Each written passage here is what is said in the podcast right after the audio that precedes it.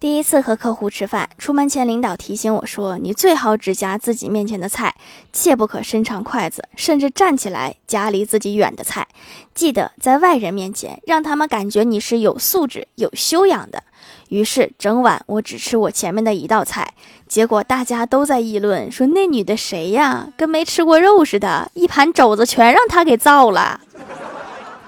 这不是转桌我也没有办法呀。